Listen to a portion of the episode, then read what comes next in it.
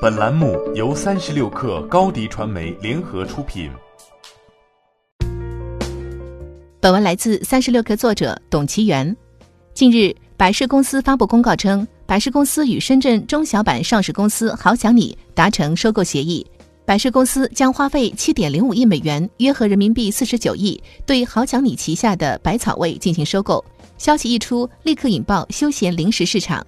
由于此前百事公司曾经对本土品牌采取先收购后打压的策略，所以在百事公司宣布收购百草味后，媒体和市场参与者对于百草味品牌能否得以存续抱有怀疑态度。在上世纪末，百事公司是最早进入中国的一批外企之一。当时中国的饮料市场中，本土饮料占据主导地位，本土饮料品牌的发展呈现高度的地域化趋势。北冰洋、天府可乐等地方知名饮料品牌，无疑是百事进军中国的拦路虎。为了使自家可乐占据更多市场份额，百事采取与中国本土饮料公司设立合资公司的方式扩大市场，如借北冰洋搭售百事可乐之际占据北冰洋的市场。百事还收购了天府可乐等公司，随后在内部的整合过程中，逐步降低天府可乐的地位，以增加百事可乐的销售额。百事公司虽然有健康食品的业务条线，但从整体上看，百事在健康食品领域创新能力并不强，与年轻人的距离远一些。而百草味强于打造爆款精品，擅长创新。百事可乐允许百草味品牌独立运作，也是为了发挥百草味的优势。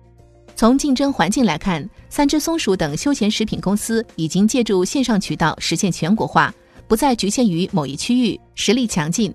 百事也无法像当年击溃北冰洋和天府可乐那样，各个击破三只松鼠们，放手让百草味与三只松鼠们继续竞争，是一个比较稳健的方法。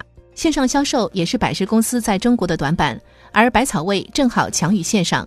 百事公司是国际化的食品饮料集团，而百草味市场基本在国内，二者正好形成互补。百事通过收购来补短板，也不是第一次了。百事公司的品牌管理能力和渠道运营能力都很强。百草味虽然独立运营，但是一定是服从于百事公司的体系的。百草味的自由程度肯定比不上在好想你时期。坚果市场在国外也是一个十分庞大的市场。如果百事仅仅将百草味这张牌放在国内打，不助力百草味走向国际的话，那么百草味未来的发展空间并没有很大的想象力。